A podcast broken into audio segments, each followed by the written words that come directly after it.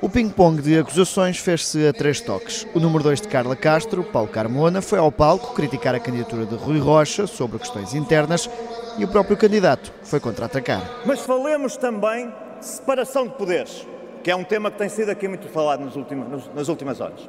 Eu pergunto: há dois candidatos por duas listas ao Conselho Nacional que apoiam expressamente a Carla Castro. Eles são menos independentes por isso quando estiverem no Conselho Nacional? Rui Rocha levantou a lebre e Paulo Carmona voltou para a defesa.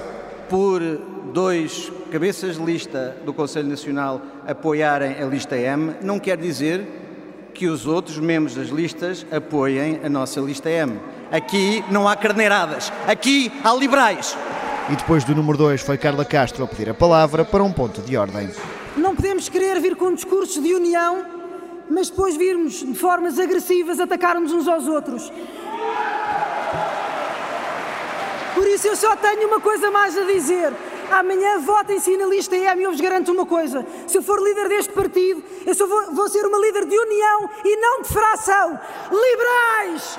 Rui Rocha não se deixou ficar e subiu novamente ao púlpito, mas acabou poupado. Já chega, já chega, nós já percebemos. Eles não sabem como funciona o partido.